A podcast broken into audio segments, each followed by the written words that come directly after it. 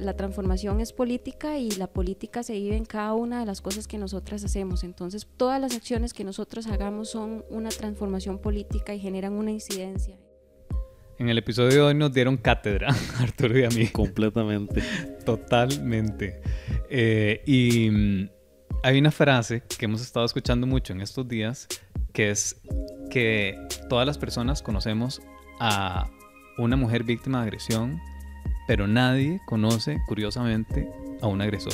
Y ahí es cuando uno se da cuenta de que algo no calza, precisamente. Que los números no dan. Exacto. Y bueno, para hablar sobre este tema y sobre otros que están relacionados con el activismo feminista, invitamos a Maricruz Granados. Ella es trabajadora social y es miembro del colectivo Ni Una Menos Costa Rica.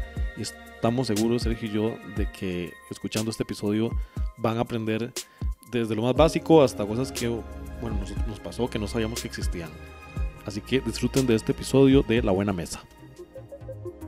Espero que sí. Voy a llorar con que me pregunte eso. digamos. Eso, Jonita, así se pudo Cuando estuve en Costa Rica, el módulo más pequeño era el de cocina costarricense. Esto es La Buena Mesa, un podcast para compartir conversaciones que nos nutran y que nos hagan bien. Es necesario avanzar hacia, hacia esa ruta. Invitamos a personas a que nos compartan sus ideas, historias y sueños que nos puedan ayudar a construir una sociedad más sana. De una generación a otra. Yo soy Arturo Pardo. Y yo soy Sergio Leiva. Esperamos que este episodio te nutra. Bueno, estamos realmente felices de contar con la presencia de Maricruz acá porque eh, invitamos a Ni Una Menos Costa Rica que escribiera un texto para el boletín del Good Fit hace unas semanas y nos parecía importante poder ampliar eh, todo el tema de, del trabajo que se hace desde el activismo feminista y tenemos pues una gran ignorancia sobre el tema Y de lo que eso significa. Exactamente. Y más bien, bueno, bienvenida Maricruz, gracias por estar con nosotros.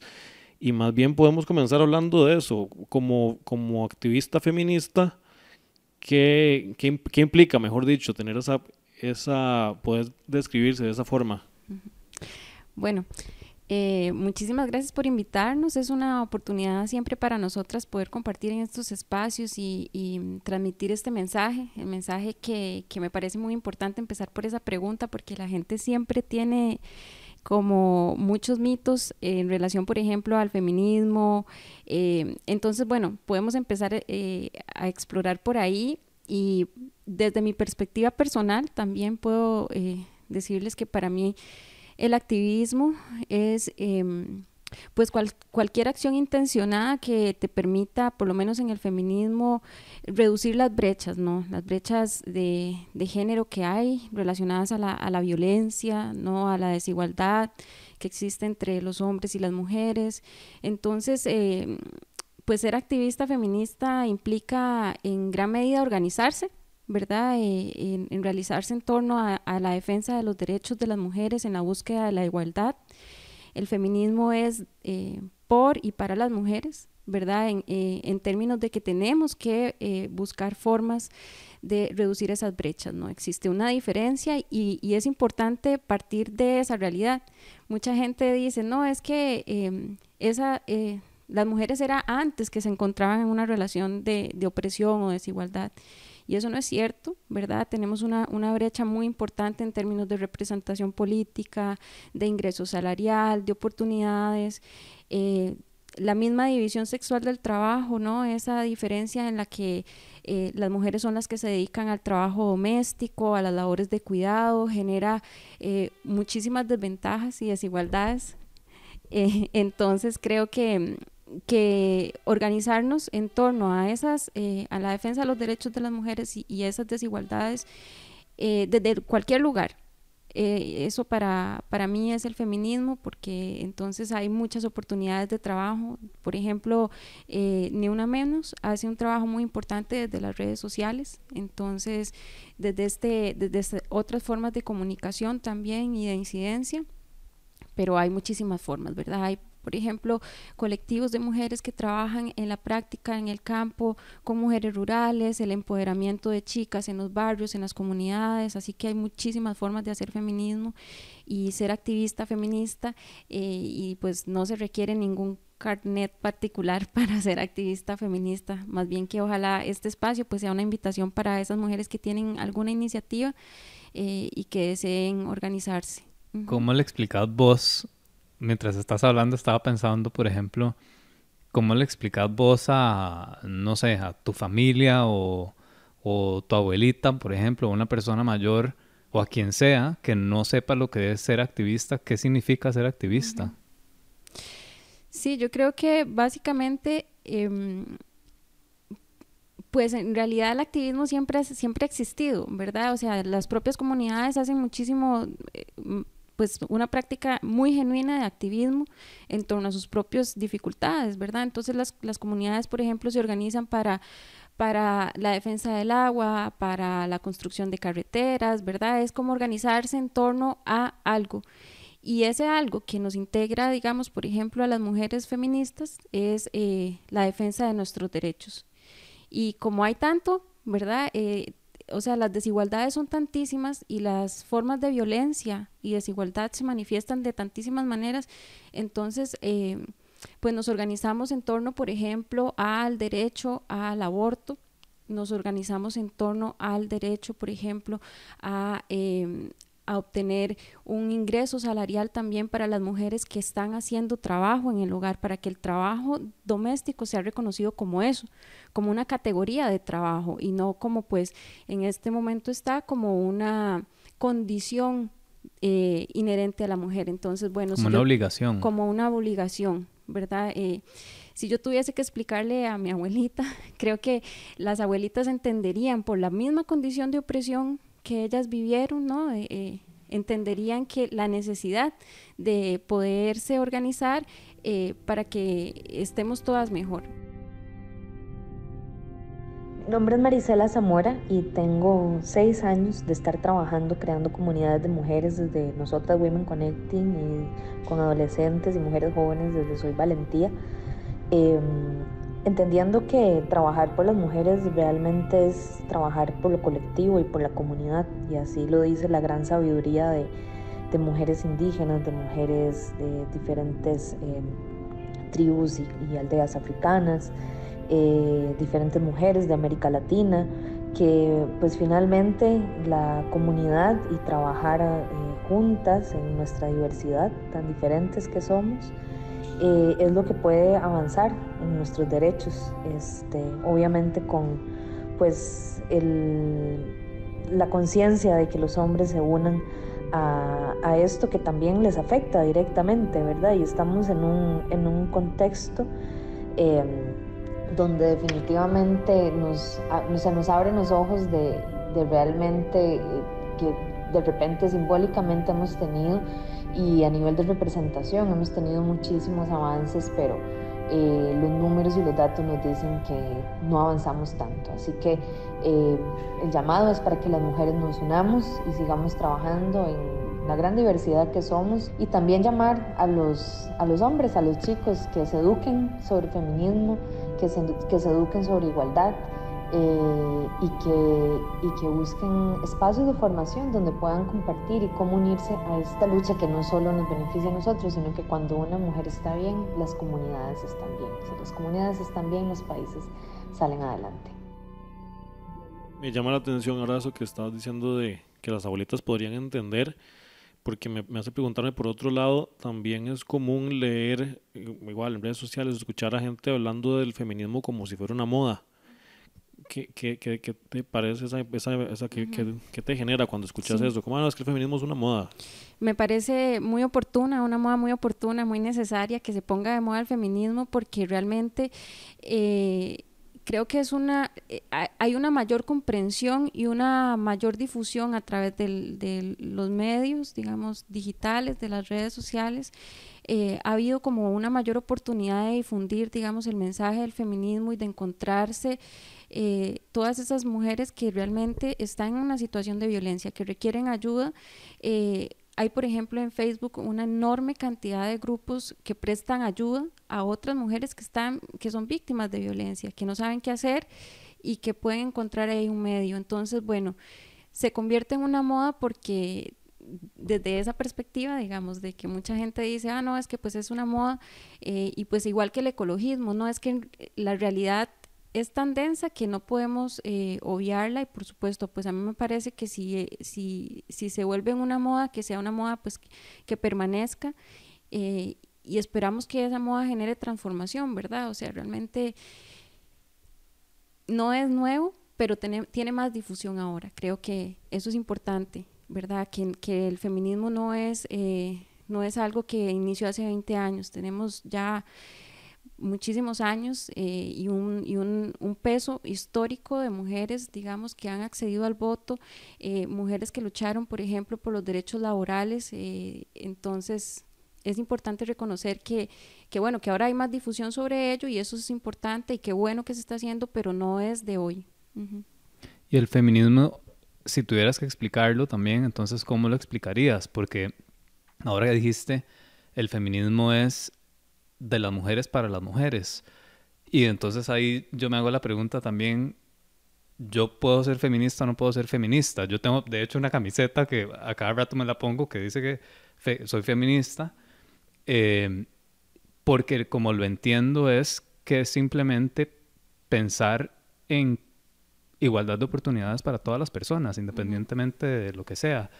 Así es como lo he entendido yo hasta ahora. Uh -huh. Pero bueno, estamos yo, sentados aquí con la experta. No, yo también tenía esa pregunta, como uno como hombre tiene la posibilidad de ser feminista, pero en serio, ¿verdad? Entonces, uh -huh. ayúdanos con esa bueno, respuesta, en realidad yo creo que no, es, es toda un, un, un, una polémica, digamos, eh, el, el, el, feminismo le pertenece a, a, a quién le pertenece, por lo menos yo particularmente creo que el feminismo es, es, una, es una práctica o sea, una, un quehacer, algo que hacemos las mujeres, pero también eh, un, y política, ¿verdad? Que, que, transforma las relaciones, pero que además nace de la situación de las mujeres para transformar la realidad de las mujeres.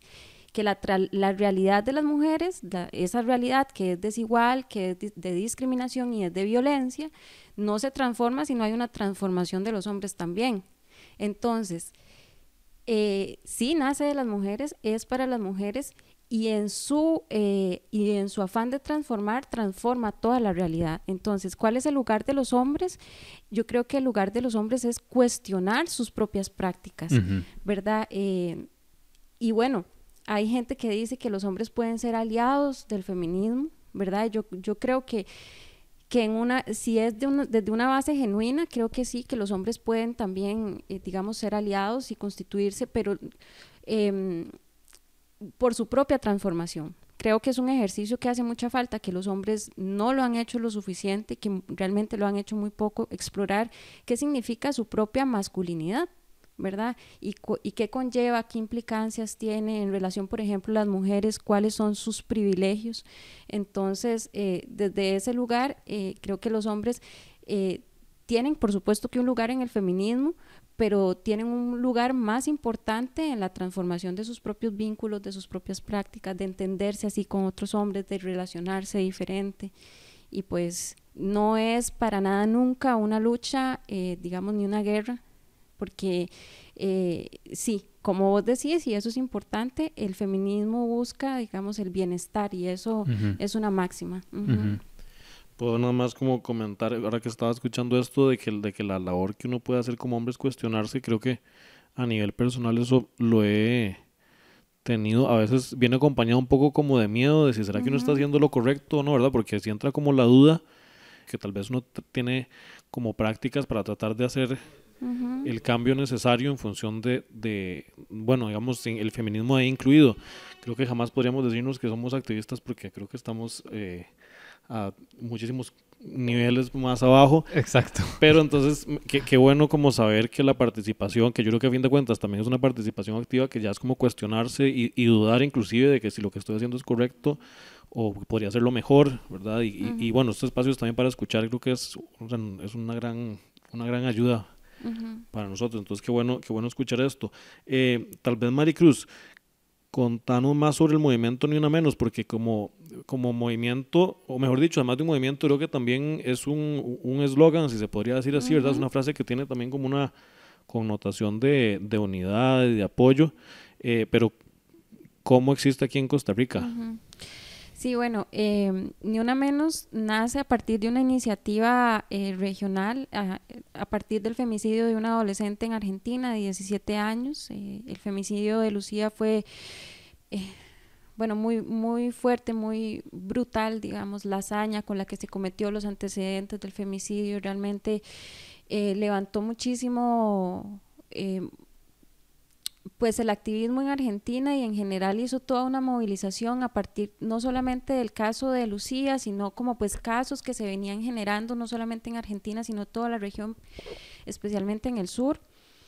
Y se decide como en Argentina iniciar con esta con este primero, muy bien como lo decís, como un eslogan, ¿no? Como como esa frase que nos representa que ni una ma, ni una menos, ¿no? Ni una mujer menos ni y es un hashtag, digamos, empezó de alguna forma como un hashtag. ¿eh? Sí, claro, y, y, bueno, también como una consigna, ¿verdad? Porque más bien el hashtag sale de la consigna de la calle, ¿verdad? En la calle nosotros gritamos ni una menos.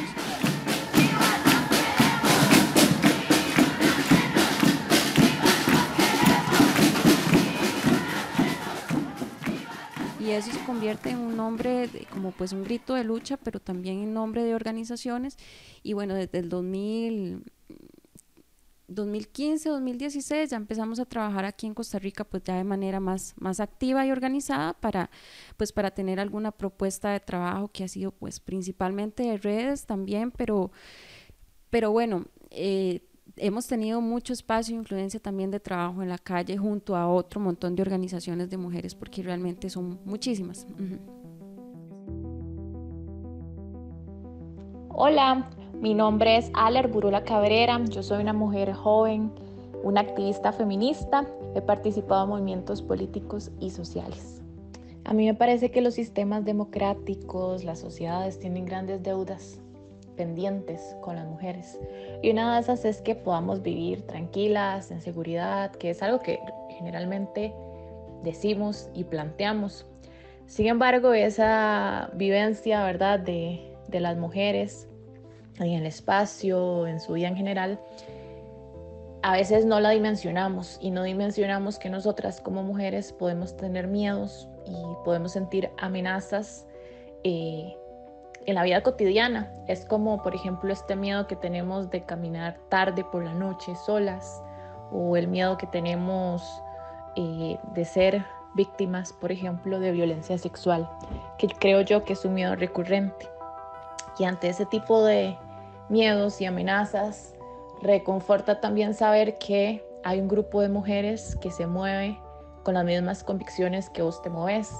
Y reconforta saber también que en ese grupo de mujeres puedes caminar acompañada, puedes sentir también que tus luchas están enfocadas en una misma dirección y que todas trabajamos para erradicar esos miedos y esas amenazas.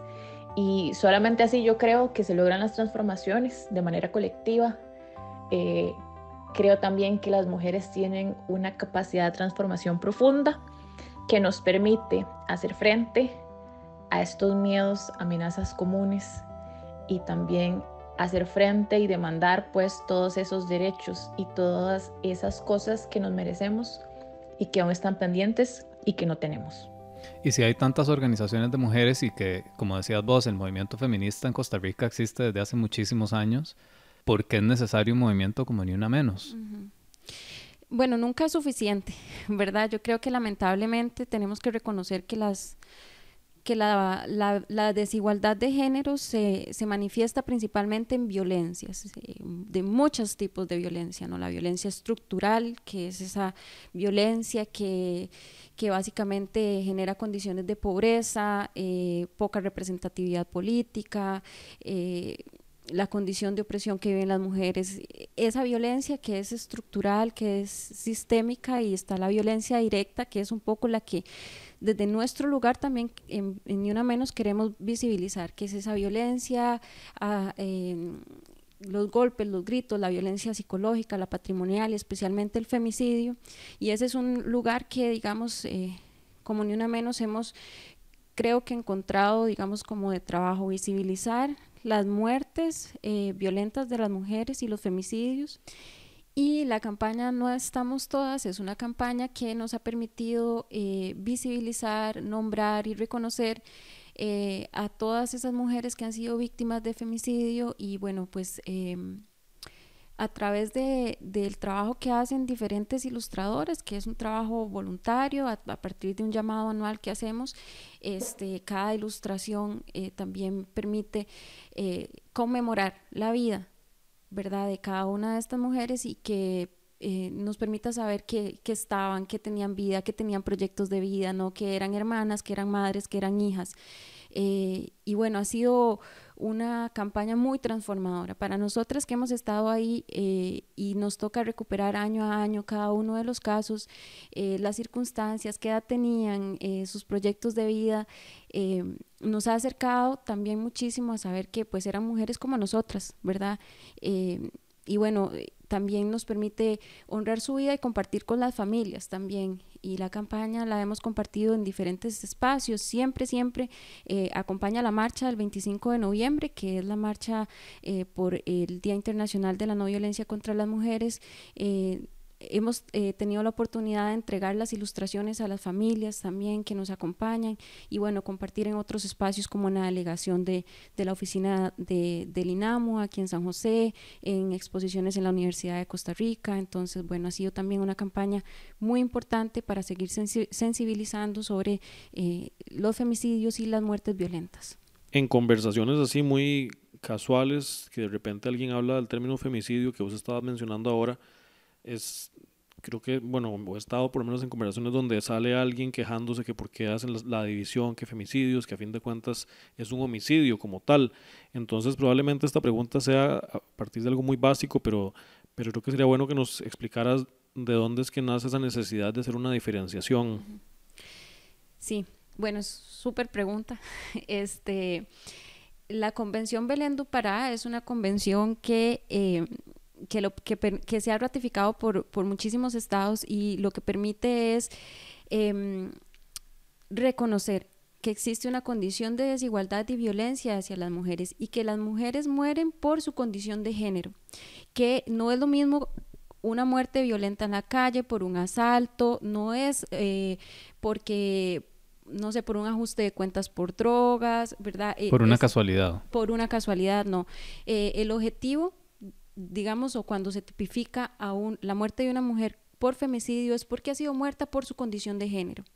Y aquí es importante porque la normativa en Costa Rica ya ha sido ampliada, pero por ejemplo reconocía el femicidio em, que estaba circunscrito específicamente hacia las relaciones de pareja. Si, eh, digamos, hiciéramos un análisis de casos de los femicidios, eh, podríamos identificar que la mayoría se dan en un contexto de, eh, de relaciones de pareja.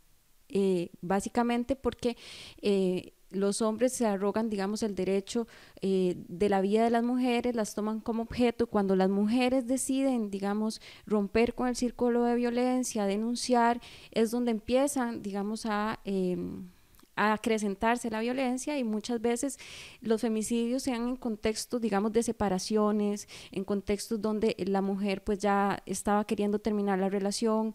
Entonces, bueno, muchas veces están, en la mayoría de los casos, está el femicidio en contextos de pareja y el femicidio ampliado, que es, eh, son esas, esas eh, muertes violentas de mujeres que también se dan por su condición de género, que no necesariamente tiene que ser tu pareja, pero fue un acosador del barrio, eh, fue un ataque ocasional, un hombre que salió, ¿verdad? O, por ejemplo, hay que analizar cada uno de los casos, pero los ejemplos sí permiten, digamos, entender la diferencia que, que digamos, preguntabas de por qué no, por qué no es igual a, a, la muerte, digamos, de un hombre, a un homicidio, por qué le llamamos un, un femicidio. Bueno, tienen que cumplirse esas características, ¿no?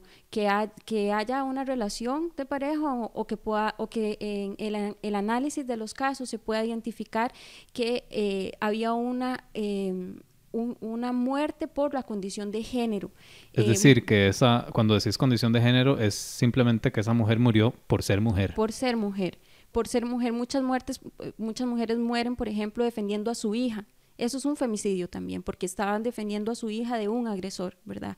Entonces, hay que analizar muy bien las circunstancias del femicidio y por eso es que la, normativa es clara y, y, no cualquier muerte de mujer es un, es un femicidio. ¿verdad? Entonces hay todo, digamos, un aparato, hay mecanismos, digamos, en, eh, digamos judiciales que permiten identificar y eh, tipificar eh, los femicidios cuando, cuando así se dan, ¿verdad?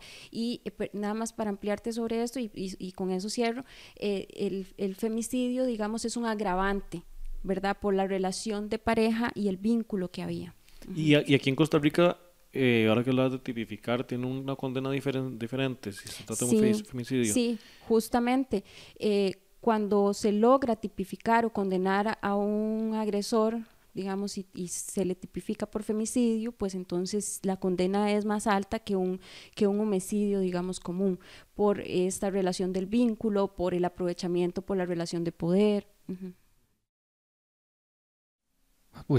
Es que, o sea, es increíble simplemente pensar que a alguien lo maten solo por, por ser quien es, digamos, por existir, exacto. Por, por existir, por desear, ¿verdad? Eh, por, por tener proyectos de vida, eh, por, por ejercer derechos, ¿verdad? Cuando eso es muy importante, ¿no? Eh, los femicidios siempre digamos, tenemos que reconocer que lo que ha habido antes no es nada, un, femicidio no llega así porque de la noche a la mañana, ¿no? Detrás hay todo un contexto de violencia, de desigualdad, eh, que, que, ha, que, ha, que, ha, hecho una historia de terror para esa persona. Entonces, bueno, al final es un horror pensar en el femicidio, pero si pensamos en los antecedentes que llevaron a ese femicidio, eh, hay un montón de mujeres que están en riesgo en este momento. ¿verdad? Y, normalizarlo, eh, bajarle el tono a los femicidios, pues también es un gran riesgo porque normaliza la cultura de violencia hacia las mujeres.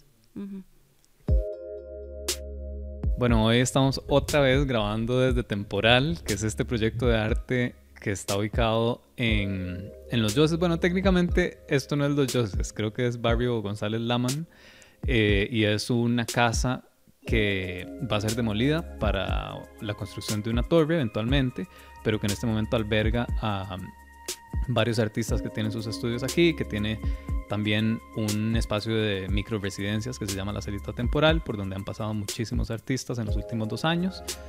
Y bueno, lo pueden seguir en Instagram. Eh, el usuario es guion bajo temporal, es muy muy interesante. Así que si están escuchando a lo largo del episodio el tren, eh, alguien que pasa por ahí. Una refri. Una refri que se enciende. Eso es normal porque estamos en una casa llena de, de gente. Es una casa viva muy interesante. Búsquenlo en Instagram.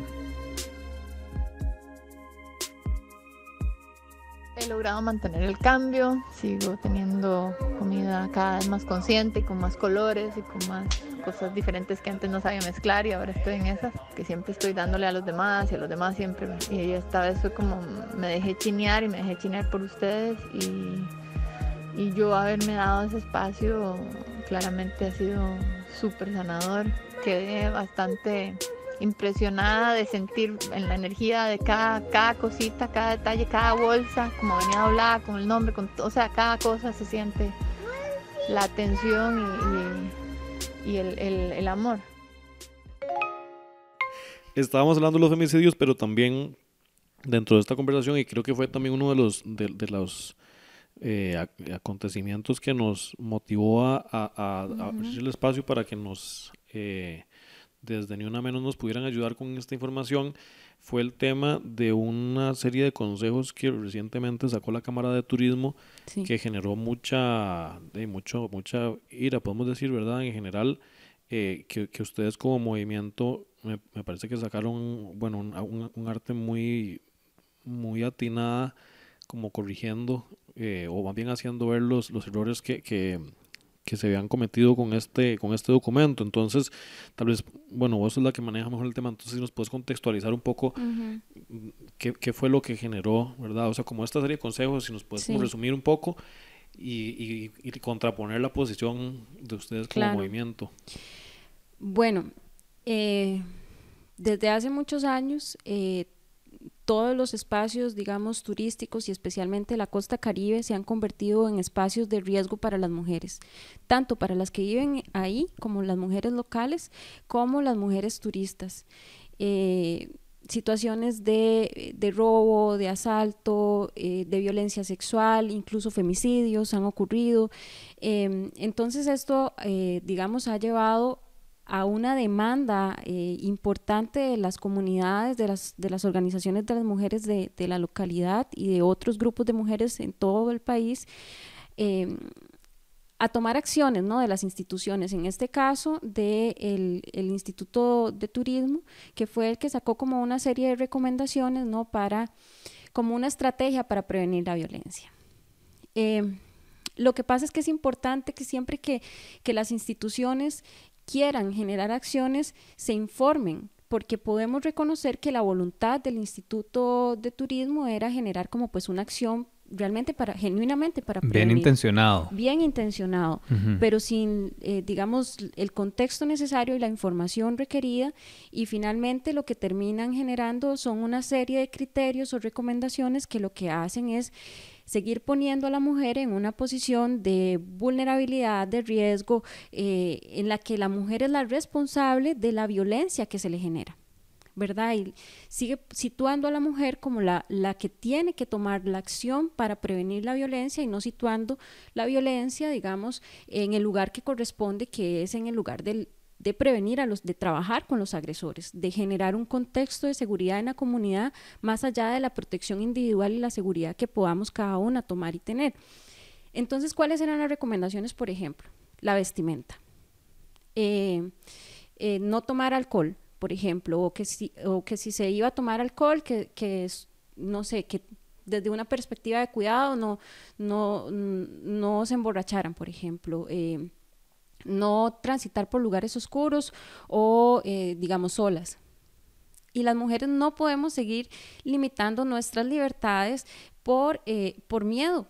Y las instituciones, el Estado, la comunidad, tienen que garantizarnos la posibilidad de ejercer libremente nuestros derechos y expresarnos como queramos, o sea, menos en la playa nos pueden decir, bueno, cómo vestirnos, en realidad en ningún lugar.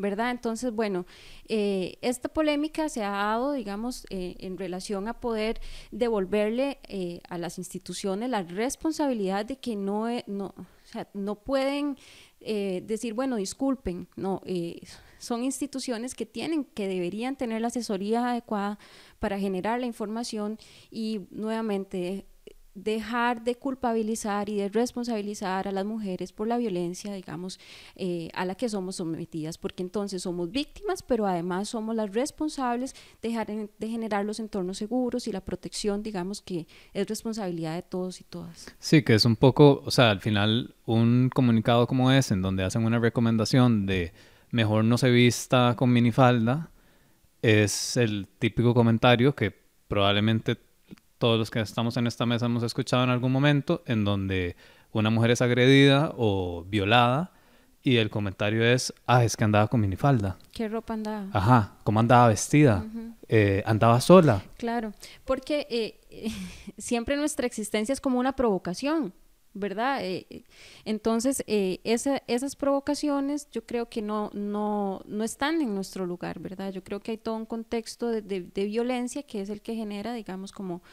Em, pues esa situación de, de, inseguridad que es el Estado el que tiene que atender. El Estado en primer lugar es el que tiene que atender y me parece importante también reconocer que la la organización que se ha generado también en, en, la comunidad con, bueno, no sé si han podido escuchar, pero hay una organización que se llama Unidas Talamanca, que es un grupo de mujeres que no, no, empezó a trabajar ahora, viene trabajando desde hace ya muchísimo tiempo, justamente se organizaron para responder ante la inacción que hay de las instituciones, de la fuerza pública, del, del propio INAMU, de otras organizaciones, digamos, se han organizado para demandar y generar una protección, ya sea individual o comunitaria, pero hacer frente a esto. Y justamente a partir de esas demandas, hoy digamos, han logrado tener, eh, ya están por generar, creo que me parece que la apertura de una oficina, eh, digamos, de, de, policía en la localidad, eh, ya tienen atención del INAMU en localidades cercanas, como dos días en Puerto Viejo, dos días en Cahuita. Bueno, el tema es que ya hay presencia institucional para, para responder y atender las situaciones de violencia. Eh, y eso es súper importante porque ha sido una demanda local, ¿verdad? Ha sido fruto, digamos, del trabajo de eh, la organización de las mujeres en Talamanca. Creo que eh, por ahí... No, súper bien. Sí, creo que el agravante aquí tal vez que es importante recalcar es el, la, la, gravedad que tiene el hecho de que esta percepción, ¿verdad? De que, de qué responsabilidad de cómo estaba, de de dónde estaban y cómo vestían eh, los, viene, desde una institución, ¿verdad? Entonces, obviamente, esto pues tiene como otro, otro tono. Y voy a leer aquí, de, bueno, de, dentro de lo que ustedes sacaron, que fue una imagen que circuló mucho en esos, en esos días especialmente, que eran, se llama 10 consejos útiles antiviolación, que los, los sacó ni una menos de Costa Rica. Y entonces viene, por ejemplo, si ella anda una minifalda, un escote o un cuello de tortuga, no la viole. Si siente deseos de tocar a una mujer sin su permiso, no la toque si desea alterar la bebida de una, mejor, de una mujer en un bar con, con drogas, no lo haga. Y así viene una lista de 10 recomendaciones que en realidad alguien con conciencia podría decir de muy básico, ¿verdad? Sentido común. Ajá. Sí, el, es que parte del, eh, mucho del consentimiento, ¿verdad? Eh, que no, el consentimiento no, no es una premisa para, para muchos hombres, ¿verdad? Entonces, eh, por eso es que se generan, digamos, todas estas situaciones de, de, de, violencia. Pero nosotros no somos ingenuas en pensar, digamos, que porque nosotros vamos a poner un no sé, una, una gráfica o, a generar básicamente una crítica, porque es una crítica, los hombres van a dejar de poner bebida, en, sustancias en las bebidas, van a dejar de abusar del, de poder, del poder que, que, han generado por su fuerza física, por, no sé, por sus estrategias, porque muchos eh, abusan a las mujeres eh, en grupos, ¿verdad? No somos ingenuos en pensar que los hombres van a dejar de hacer eso. Entonces las instituciones tienen que tener esa claridad y es una demanda explícita, no es eh, pues un favor, ¿verdad? Es parte del ejercicio y la garantía de nuestros derechos.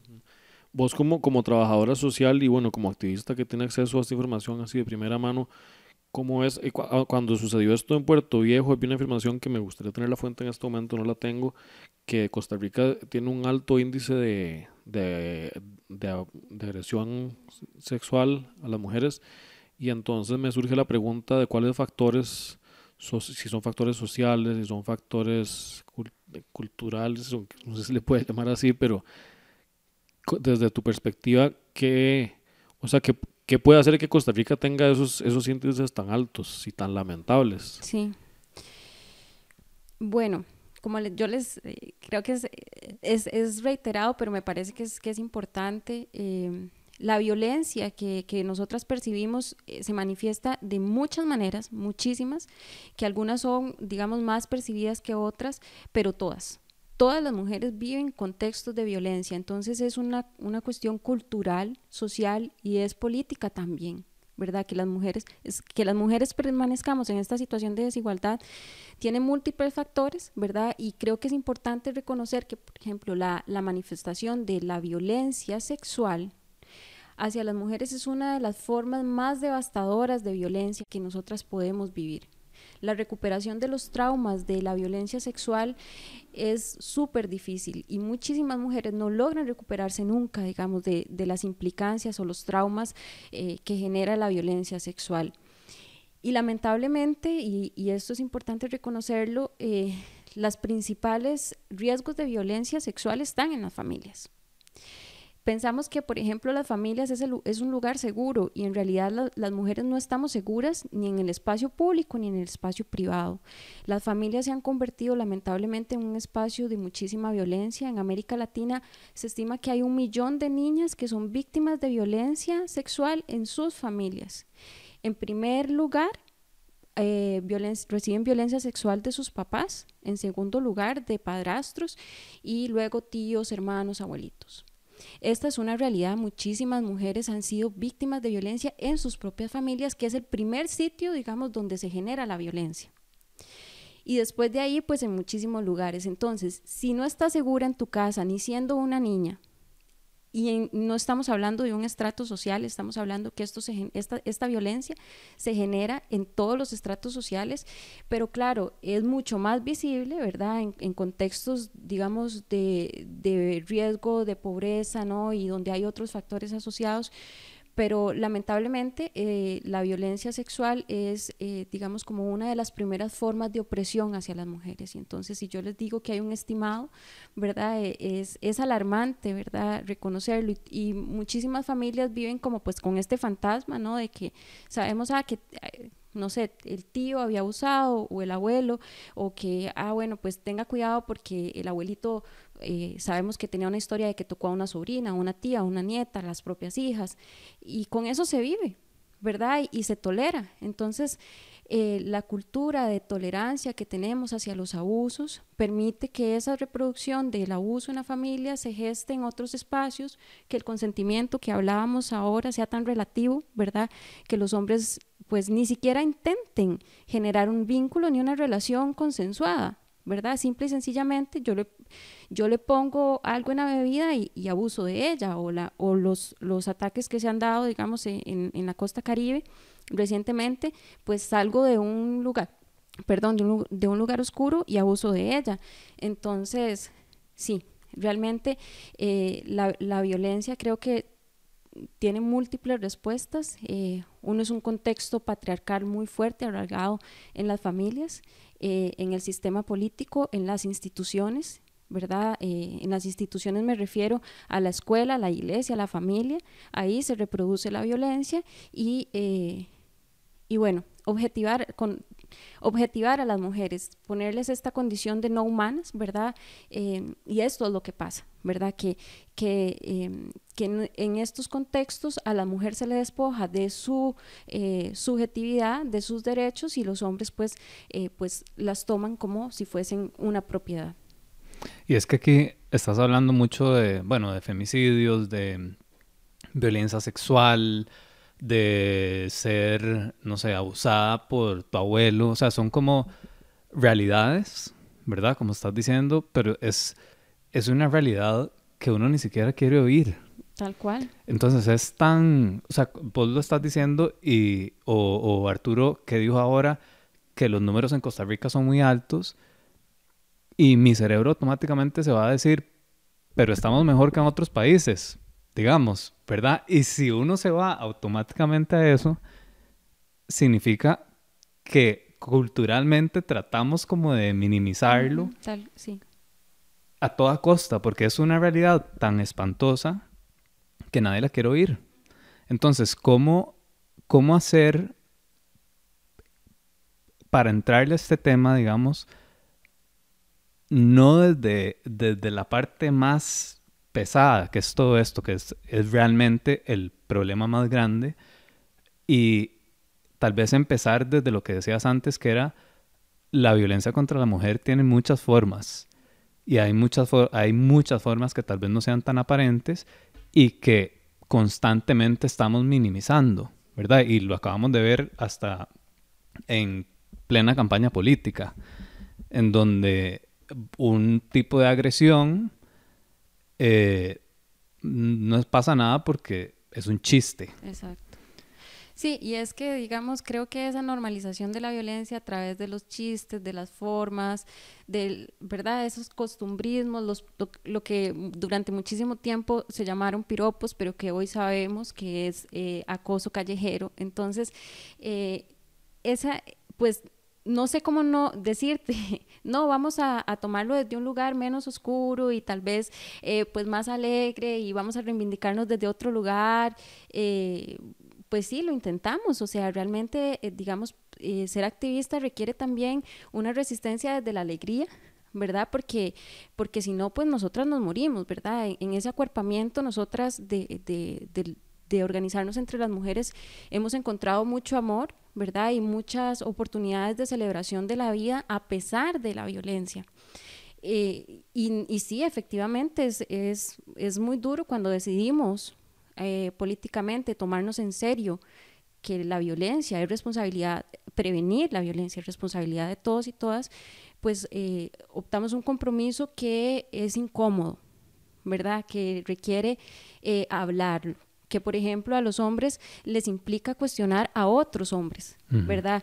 Cuestionar prácticas, cuestionar eh, lugares eh, y por ejemplo yo siempre lo hago en mi casa y es como que de verdad veámonos, eh, mami, no tiene que servirnos la comida todo el tiempo. Es algo súper básico, pero es que empezamos desde ese lugar, ¿verdad? Yo creo que el cuestionamiento de cómo vamos a transformar esto pasa desde eh, las cuestiones más básicas como el lenguaje, que está en todo, y que, y, que lo y que es capaz de transformarlo todo, hasta, por ejemplo, este tipo de espacios que permiten comunicar cosas diferentes eh, y bueno, a través del arte, de la música, ¿verdad? Desde, por ejemplo, desde esos otros espacios más lúdicos, también es posible generar transformación.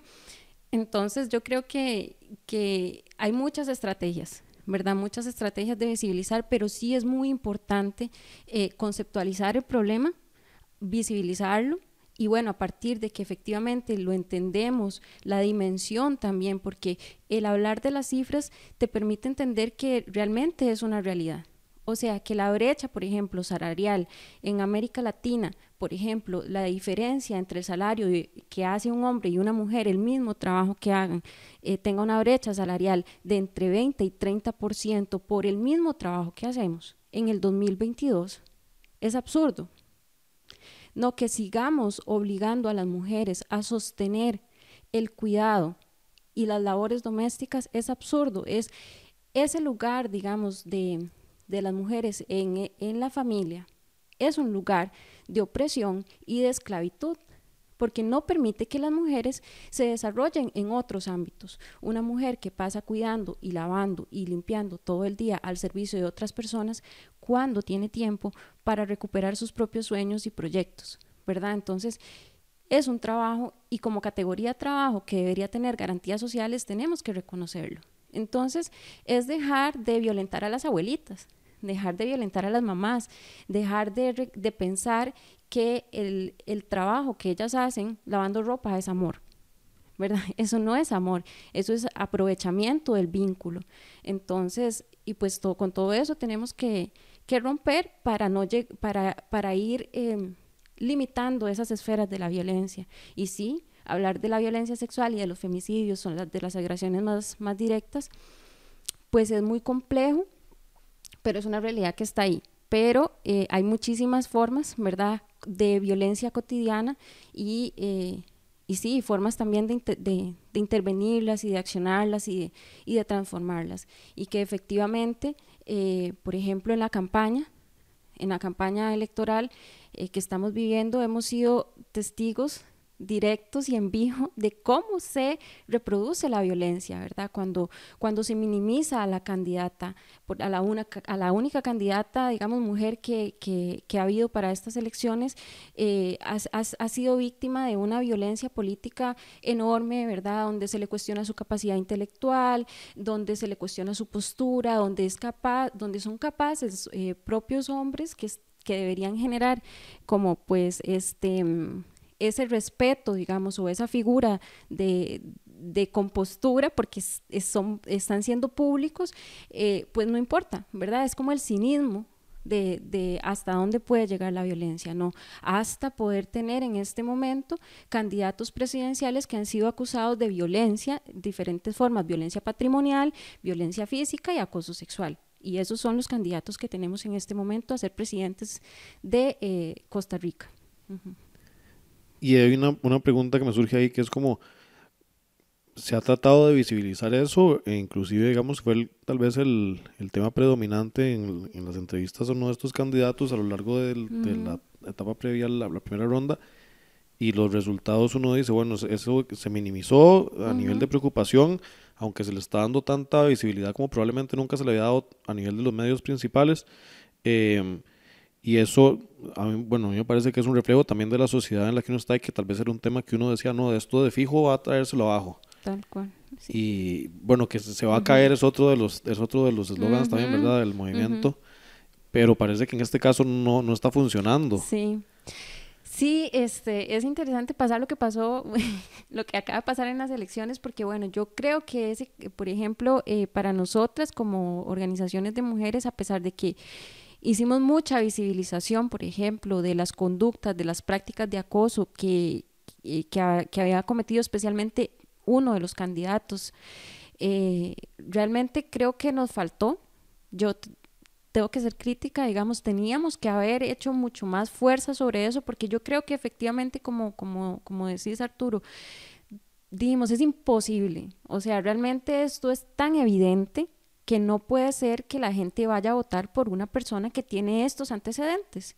Por un lado, y por otro lado, yo creo que al otro candidato tampoco eh, hubo como un, pues como una proyección de estos antecedentes, ¿verdad? Que fuera de más conocimiento público, por ejemplo. Pero también creo que no hubiera sido mucho la diferencia, porque creo que está tan normalizada la violencia, digamos, si ves en redes, hay una justificación constante de este tipo de comportamientos, ¿verdad? O sea, incluso por muchos hombres y por muchas mujeres, pero especialmente por hombres, de, pues eso es normal, ay, bueno, pero ¿por qué se quejaron después? Y cuestionar mucho, digamos, eh, la víctima y este eufemismo, ¿verdad? De, de, de decir eh, un, que había un comportamiento sexual inapropiado y que no había sido eh, un acoso. Un comportamiento sexual inapropiado es un acoso sexual. Es inapropiado. Exacto es, es, es un acoso sexual. Entonces, aunque lo quieran poner en un eufemismo, aunque no tengamos una sentencia penal, esas prácticas existen. Hay un reconocimiento público incluso de, de, candidatos presidenciales a decir, bueno, pues es que eso es un chiste. No, y, es, y, para nosotras que hemos vivido la violencia, para nosotras no es un chiste. Y para el resto de los... El resto de la población, no, la violencia no debería ser un chiste, porque esto es eh, pues un reflejo de un, de, de un autoritarismo. ¿verdad? Que, que, no solo va a ser un autoritarismo que se refleje hacia las mujeres, sino en general hacia toda la construcción de la política pública en Costa Rica. Realmente grave. Maricruz, tal vez, y específicamente, especialmente pensando en este contexto, y tal vez ya para, para ir cerrando, ¿cómo podría alguien pensar en, no sé, una chica joven o algunas o señoras inclusive que quieran sumarse de alguna forma al activismo feminista, que quieran acercarse al, al, al movimiento, ni una menos Costa Rica, ¿qué puede hacer? Bueno, en principio, tal vez si que este mensaje le llegue tal vez a, a mujeres que están coincidiendo con, con, lo que estamos hablando y que se sienten identificadas por propias experiencias suyas o de amigas o de familias. Eh, el primer mensaje es que no estamos solas, ¿verdad? Y eso es importante. O sea, muchas veces eh, pensamos que, que, lo que estamos viviendo eh, o lo que no sabemos por dónde partir, entonces, bueno, ese mensaje de que no estamos solas, de que de que esa violencia que están recibiendo se puede atacar y que hay mecanismos en primer lugar que están, eh, la, el Estado de Costa Rica genera diferentes mecanismos de protección y que vayan, acudan a ellos si están en una situación de violencia grave, que acudan, por ejemplo, a las, a, a las oficinas del INAMU y de verdad que les van a prestar orientación que requieren. Es muy importante que si alguna mujer se siente que está en una situación de violencia, pueda ir a las instancias adecuadas. Eso por un lado, porque además es importante decir que las organizaciones que hacemos activismo no necesariamente tenemos los recursos para generar atención. Y esto es muy triste porque nos llegan muchísimos mensajes de mujeres que están en situaciones de violencia que nosotros no podemos atender, no tenemos la capacidad eh, económica, ¿verdad? Eh, material y profesional para poder atender, digamos, eh, las situaciones de violencia y por eso es importante que puedan reconocer como cuáles son las rutas o las vías de atención que tienen. y por otro lado, si tienen como pues este estos deseos de, de agruparse, de conocer más, de profundizar, que que primero hagan una indagación de grupos eh, cercanos en la comunidad, de pronto hay, en internet hay muchísimas colectivas, que hay, de verdad que, que hay un, hay muchos grupos en comunidades, ¿verdad? En, en, las redes que pueden ser como ese, ese, ese primer acercamiento para muchas chicas, ¿no? Y que estamos leyendo pues todos estos mensajes, ¿verdad? Que muchas veces eh, no reconocemos de violencia y que, y que a partir como de estas comunidades las chicas pueden eh, como acceder. Entonces, bueno, que se organicen, que, que busquen apoyo, que pregunten, que cualquier duda que tengan también que nos escriban. De pronto no tenemos la respuesta ni la solución, pero sí tenemos como mucha voluntad de apoyar, de, de referir, de compartir como información. Entonces, bueno, si tienen alguna eh, pregunta particular, no duden en escribirnos, que nosotras también por ahí les vamos a poder como pues responder y si podemos a nuestro alcance ayudar. Y también decirles que en la medida de lo posible se puedan unir a todas las manifestaciones, ¿verdad? Eh, que, que hay y eso eh, el feminismo tiene esto, ¿no? Que parte mucho de la realidad de las mujeres. No tenés que convencerlas porque ellas saben, nosotras sabemos lo que, lo que vivimos, el miedo que sentimos, la frustración que nos da y también la alegría y el amor de encontrarnos también para, pues, en la lucha.